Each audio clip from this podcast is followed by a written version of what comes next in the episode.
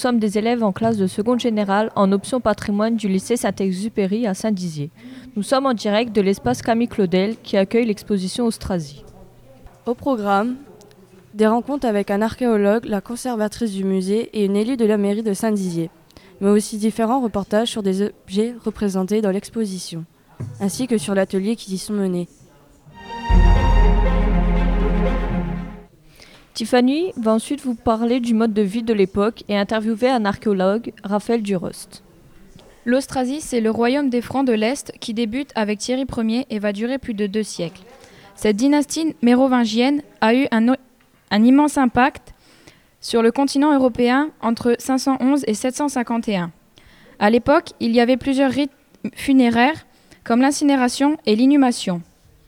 Bonjour Monsieur Durost, vous êtes archéologue à l'INRAP. Pouvez-vous nous expliquer ce qu'est l'INRAP? Alors l'INRAP, c'est l'Institut national de recherche archéologique préventive. C'est-à-dire, c'est un institut qui a été créé en 2001 par le ministère de la Culture pour euh, fouiller les sites archéologiques qui sont menacés par euh, des travaux euh, de l'aménagement du territoire, qu'il s'agisse d'autoroutes, de lignes ferroviaires, de lotissements, de zones industrielles. Et donc, ça consiste à repérer si, avant les travaux si euh, des vestiges archéologiques sont présents.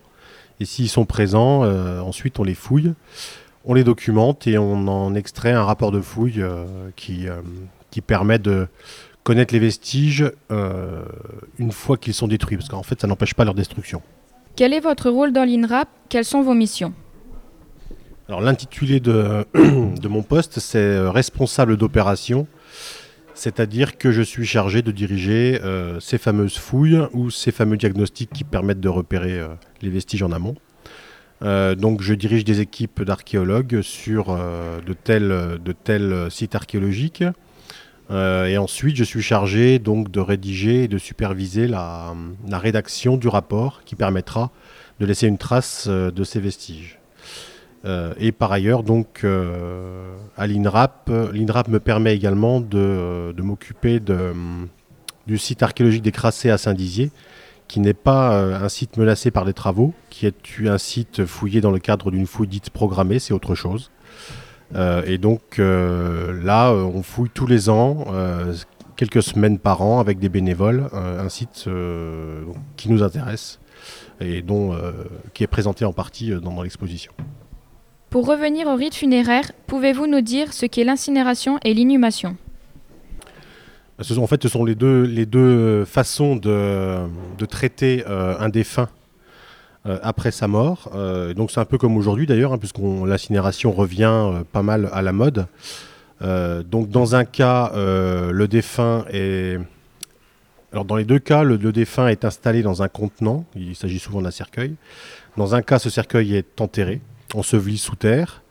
Euh, et dans l'autre cas, euh, il est brûlé euh, intégralement avec le corps à l'intérieur et puis des objets d'accompagnement. Voilà. alors ensuite, il y, a plusieurs façons de traiter les restes de, la crémation.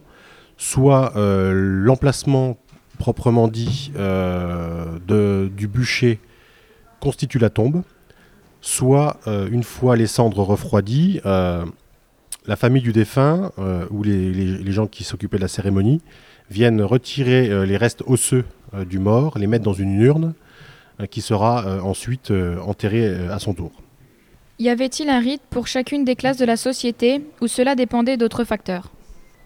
En fait, on a du mal à savoir si effectivement ça correspond à un, choix de, de, classe sociale ou à un choix beaucoup plus libre. En tout cas, pour, par exemple, pour l'époque romaine, euh, il s'agit plus de, de, choix qui ont l'air d'être individuels. Alors, il y, a des, y, a des périodes où l'incinération est beaucoup plus à la mode, beaucoup plus utilisée par, par quasiment tout le monde, et puis ensuite, c'est l'inverse. Ce qui est le plus intéressant, en fait, ce sont des périodes où les deux cohabitent, les deux, les deux modes euh, cohabitent, et là, on, on, essaie de comprendre. Euh, qu'est-ce qui dirige le choix euh, des, familles et des défunts. Et là, pour l'instant, on ne peut pas encore euh, répondre clairement là-dessus. Merci d'avoir répondu à ces questions et d'être venu. Après cette interview, Gaël nous explique les renseignements que l'on peut déduire à partir des ossements. L'analyse des restes humains, os, dents, nous permet de connaître les conditions de vie de l'époque. Les épisodes de famine ou disette agissent sur la dentition. La présence de caries montre qu'ils mangeaient des aliments riches en sucre, en céréales et en légumes. En revanche, l'absence de caries montre qu'ils avaient une alimentation plus régulière, viande et lait. Le fait de porter des charges lourdes entraînait des hernies plus fréquentes chez les hommes que chez les femmes à partir de 15 ans, ce qui montre que les enfants travaillent très dur depuis leur plus jeune âge. À cette époque, la peste ou la choléra étaient très présents. Quand un homme était blessé, on le soignait très vite et on suivait l'amélioration. Les différentes méthodes amputation, prothèse, bandage hernière, prépanation, ceinture de grossesse. Ensuite, Emma va présenter la tombe royale du Petit Prince. Bonjour, au XXe siècle, une tombe a été retrouvée à Cologne, en Allemagne, dans une cathédrale. C'est très rare de retrouver une tombe avec autant d'objets précieux, comme quelques bijoux en or. Il nous renseigne sur la classe sociale de ce jeune homme. Les enfants n'allaient pas à la guerre, mais celui-ci, étant un enfant prince, il possède une armure complète avec plusieurs armes, un bouclier et un casque. Sa famille a complété sa panoplie de guerriers avec quelques armes qu'il aurait, euh, euh, portées s'il avait vécu. À part tous ces renseignements sur sa classe sociale, nous ne connaissons rien d'autre sur son identité. Maintenant, Aylaino va vous présenter l'atelier fait avec les 6e du collège Anne-Franck de Saint-Dizier. Bonjour, nous avons rencontré les collégiens de la classe d'Anne-Franck trois fois au cours de cette année. La première rencontre a eu lieu dans l'enceinte du lycée. Nous avons fait une petite exposition sur les techniques de l'archéologie puis nous avons animé des ateliers sur la datation des crânes et fait de la dendrochronologie. La deuxième et troisième fois se sont passées à l'exposition Austrasie. Nous avons servi de guide aux collégiens. Pour ma part, l'exposition Austrasie m'a plu car cela nous montre comment ils vivaient à l'époque. Maintenant, je vais interroger Ryan, élève du, de 6e du collège Anne-Franck. Bonjour Ryan. Bonjour Alaino. Qu'est-ce qui t'a le plus plu dans cette exposition? Quand tu m'as expliqué des choses, quand tu m'as aidé à faire des pièces, ben surtout ça. Quand il y avait, euh, c'était un genre de, de, comment je peux expliquer? C'était un truc pour chauffer des, comment je peux dire Un truc pour chauffer des, des poteries. Quand il y a eu aussi les épées et tout ça, ouais, ça m'a plu aussi. Qu'est-ce qui ne t'a pas plu dans cette exposition? Ben non, moi tout m'a plu et puis ben voilà, j'ai beaucoup aimé. Comptes-tu y revenir avec ton entourage?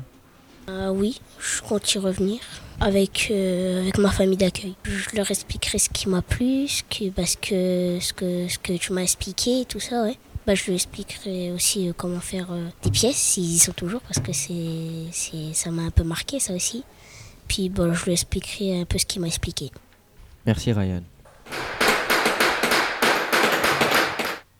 Puis Astrid va vous expliquer ce que c'est l'atelier frappe de monnaie. Bonjour, nous avons appris aux, élèves du collège Anne-Franck comment faire de la monnaie. On utilise une matrice en bronze qui vient comme support. À l'exposition Austrasie à Camille Claudel, le modèle est un cheval et une fougère. Mais on peut trouver d'autres modèles. Après, on ajoute un jeton en étain et avec un marteau et un coin, on doit frapper la pièce. Pour que la pièce soit bien faite, il faut bien tenir le coin. Il faut aussi mettre la partie bombée du jeton au-dessus. Par contre, il faut taper fort pour que la pièce soit marquée. Ensuite, nous écoutons Nomi qui s'entretient avec Madame Dupuis. Bonjour Madame Dupuis, vous êtes la conservatrice du musée de Saint-Dizier. Pouvez-vous nous expliquer votre rôle dans cette exposition? Bonjour. Alors mon rôle dans cette exposition en tant que conservateur, c'est d'être le commissaire général, c'est-à-dire le coordonnateur de l'ensemble euh, de, des actions qui vont être faites durant cette exposition.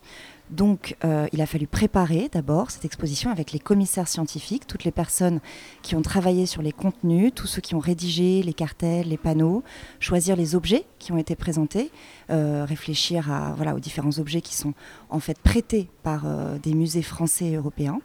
Ensuite, une fois qu'on a réfléchi à toute cette question, toute la question du parcours, du discours, il a fallu prendre contact avec les musées, demander les prêts, organiser les transports de tous les objets depuis euh, parfois donc, euh, les pays euh, adjacents, l'Allemagne, la Belgique, le Luxembourg. Une fois que toutes ces actions étaient faites, il a fallu travailler avec un scénographe. Donc une fois encore, moi j'ai coordonné l'action de toutes ces personnes, un scénographe, un graphiste qui s'occupait de mettre en place toute l'identité visuelle de l'exposition, les personnes qui ont créé les maquettes également de l'exposition. Donc on a fabriqué tout ça ensemble et à l'issue de tous ces, travaux, toutes ces actions, il a fallu réfléchir avec plein d'autres services, le service communication sur la façon dont on allait communiquer sur l'exposition, et puis euh, réfléchir aussi à la programmation tout autour de l'exposition, les ateliers, les visites, les animations. Et enfin, à la toute fin, il faut organiser le vernissage. Et, euh, voilà. Et après, on suit toute l'exposition durant les, mois qu'elle dure. On accueille les publics et on est. Moi, j'étais encore là. Je suis encore là aujourd'hui pour, pour vous accueillir. D'ailleurs, vous êtes aussi des publics de cette exposition. Combien de visiteurs se sont rendus à cette exposition? Alors là, la semaine dernière, on a passé la barre des 17 000 visiteurs, donc on est très content. Voilà. Quelles sont les différentes activités pédagogiques menées autour de l'exposition? Au niveau des activités pédagogiques, donc pour les enfants, à la fois les, enfants euh, euh, qu'on appelle les enfants individuels, c'est-à-dire ceux qui viennent avec leur famille, mais également les enfants qui viennent euh, avec les écoles. On a préparé euh, donc des visites, bien sûr, des visites guidées, mais également des ateliers pédagogiques. Donc euh, vous en avez parlé un petit peu auparavant. Toute une série d'ateliers qui sont faits par les médiateurs de l'exposition, donc autour de la frappe de monnaie, autour de la poterie, autour des on a pu leur faire fabriquer des boucliers mérovingiens. On leur a expliqué aussi un atelier autour des armes mérovingiennes. Donc on a fait reconstituer des armes. Qu'est-ce que j'oublie encore? Euh, on a fait également des ateliers autour de l'enluminure, donc de l'écriture euh, mérovingienne. Quels sont les événements qui ont eu lieu hors de l'espace Camille Claudel sur l'Austrasie?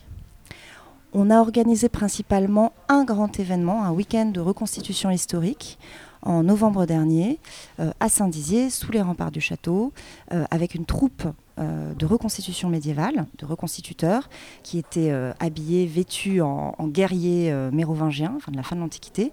Ils ont monté un camp et ils ont fait des démonstrations durant trois jours pour les, personnes qui venaient, les publics qui venaient, qui venaient voir ça. Des démonstrations de, duels judiciaires, de batailles et également des démonstrations de, bah, de vie quotidienne, donc montrer un petit peu comment les gens mangeaient, comment les gens s'habillaient au quotidien. Voilà durant ces reconstitutions, on a aussi eu la présence d'un ours, euh, voilà, avec un, un montreur d'ours. Merci d'avoir répondu à mes questions. Pour finir, nous écoutons Astrid qui interroge Madame Robert Dehaut. Bonjour Madame Robert Dehaut. Vous Bonjour. Êtes, vous êtes adjointe au grand projet culturel et au musée à la mairie de Saint-Dizier. Merci d'avoir accepté notre invitation. Dans quel but avez-vous accueilli l'exposition Austrasie? Alors, nous ne l'avons pas euh, accueillie, nous l'avons co-créée euh, avec euh, l'INRAP et avec le MAN, et bien sûr un conseil scientifique de grande qualité, dont, dont Bruno Dumézil, qui est enseignant à la Sorbonne, c'est bien ça, oui. pourquoi? Eh bien, nous avons découvert en 2001-2002 que l'histoire de Saint-Dizier euh, s'écrivait au travers de l'archéologie, puisque la découverte des tombes de chefs francs euh, a permis de euh, démontrer que nous étions un centre de pouvoir important à une époque totalement méconnue, qui est celle de la période mérovingienne. Et cette, cette découverte a vraiment été une découverte majeure dans le Grand Est, mais aussi dans toute la France, puisque la période mérovingienne, qui s'étend tout de même sur trois siècles, n'est pas beaucoup travaillée et pas, pas, très, pas très connue. Et euh, donc nous avons souhaité euh, valoriser cette découverte au travers d'une exposition qui euh, s'est déroulée en 2009, qui a accueilli 30 à 35 000 personnes et puis, euh, comme vous le savez, euh, nous, sommes maintenant au cœur d'une nouvelle région qui s'appelle le Grand Est. Et il se trouve que euh, nos chefs francs habitaient un pays qui s'appelle l'Austrasie et que le périmètre de l'Austrasie est en gros celui de la région Grand Est, les parties extérieures à la France étant naturellement exclues.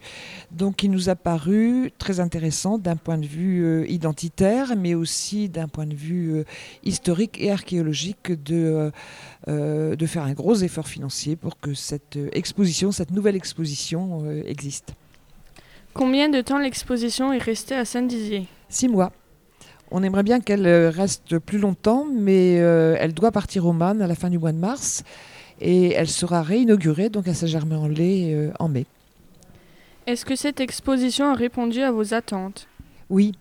Euh, oui, la fréquentation, comme vous l'a dit euh, Virginie, euh, a été importante, moins peut-être moins importante que la précédente, mais la précédente est restée un an, donc il y a des tas de visiteurs qui ont pu venir après, et nous sommes en train de battre le rappel en disant attention, à la fin du mois de mars, c'est terminé, et, donc je pense que nous allons encore avoir beaucoup de visiteurs, des visiteurs de tout le Grand Est, mais des visiteurs, des visiteurs européens et même des visiteurs euh, euh, du monde, puisqu'il y a eu des Américains. Beaucoup de fréquentation d'élèves, donc nous en sommes euh, très contents parce que pour nous c'est important de sensibiliser nos enfants à leur histoire. Est-ce que Saint-Dizier organise souvent des événements de ce genre? Alors, une exposition d'intérêt national, ça coûte très cher. Euh, Saint-Dizier est une petite ville moyenne, pas très très riche, mais c'est tout de même la seconde exposition d'intérêt national que nous avons organisée. Donc la première en 2009 et la seconde euh, en 2016-2017. Y a-t-il des projets à venir? Beaucoup de projets sur le thème de l'archéologie. Euh, notre maire, François Cornu-Gentil, est passionné euh, d'archéologie. La Haute-Marne est une terre d'archéologie euh, où il y a déjà eu beaucoup de, découvertes majeures. Saint-Dizier, c'est l'époque mérovingienne qui, qui prime. Et donc, nous souhaitons poursuivre un certain nombre de partenariats. Celui que nous avons avec l'INRAP au travers des fouilles programmées sur le site des Crassés qui révèle euh, aussi euh, be- beaucoup de choses sur l'histoire de, Saint-Dizier à cette, euh, à cette époque-là. Notre partenariat avec le MAN au travers de, de projets qui sont encore à définir, notre partenariat avec l'université, bien sûr, notre partenariat avec le monde scolaire, puisque l'archéologie est devenue dans, dans, dans le primaire, dans le secondaire et bien sûr dans le, dans le lycée avec, avec Saint-Exupéry, est devenue une discipline finalement, euh, peut-être pas à part entière, mais une vraie discipline qui est, euh, qui est enseignée avec un, investissement fort et des élèves et des, des enseignants. Et puis, euh, nous allons relancer le projet scientifique et culturel du musée de Saint-Dizier qui devrait déménager dans un lieu qui reste encore à découvrir. Et l'archéologie y aura une place naturellement majeure. Et euh, on aimerait aussi créer un festival de l'archéologie, comme il existe euh, un festival de la géographie à Saint-Dié, un, festival de la bande dessinée à Angoulême. Et euh, ce festival de l'archéologie donnerait à la ville de Saint-Dizier une visibilité au sein des villes moyennes de France qui nous intéresse beaucoup, puisque tout ce que nous faisons depuis plus de 20 ans est fait pour augmenter donc l'attractivité de, de la ville de Saint-Dizier et améliorer le bien-être de ses habitants. Merci d'avoir répondu à mes questions. Nous vous remercions de nous avoir écoutés en espérant que notre émission vous a plu et que vous reviendrez visiter l'exposition avec vos proches. Merci aussi aux différentes personnes qui nous ont permis de réaliser cette émission de radio, l'équipe enseignante et l'atelier Canopée de la Haute-Marne. Au revoir à tous et bonne journée à vous.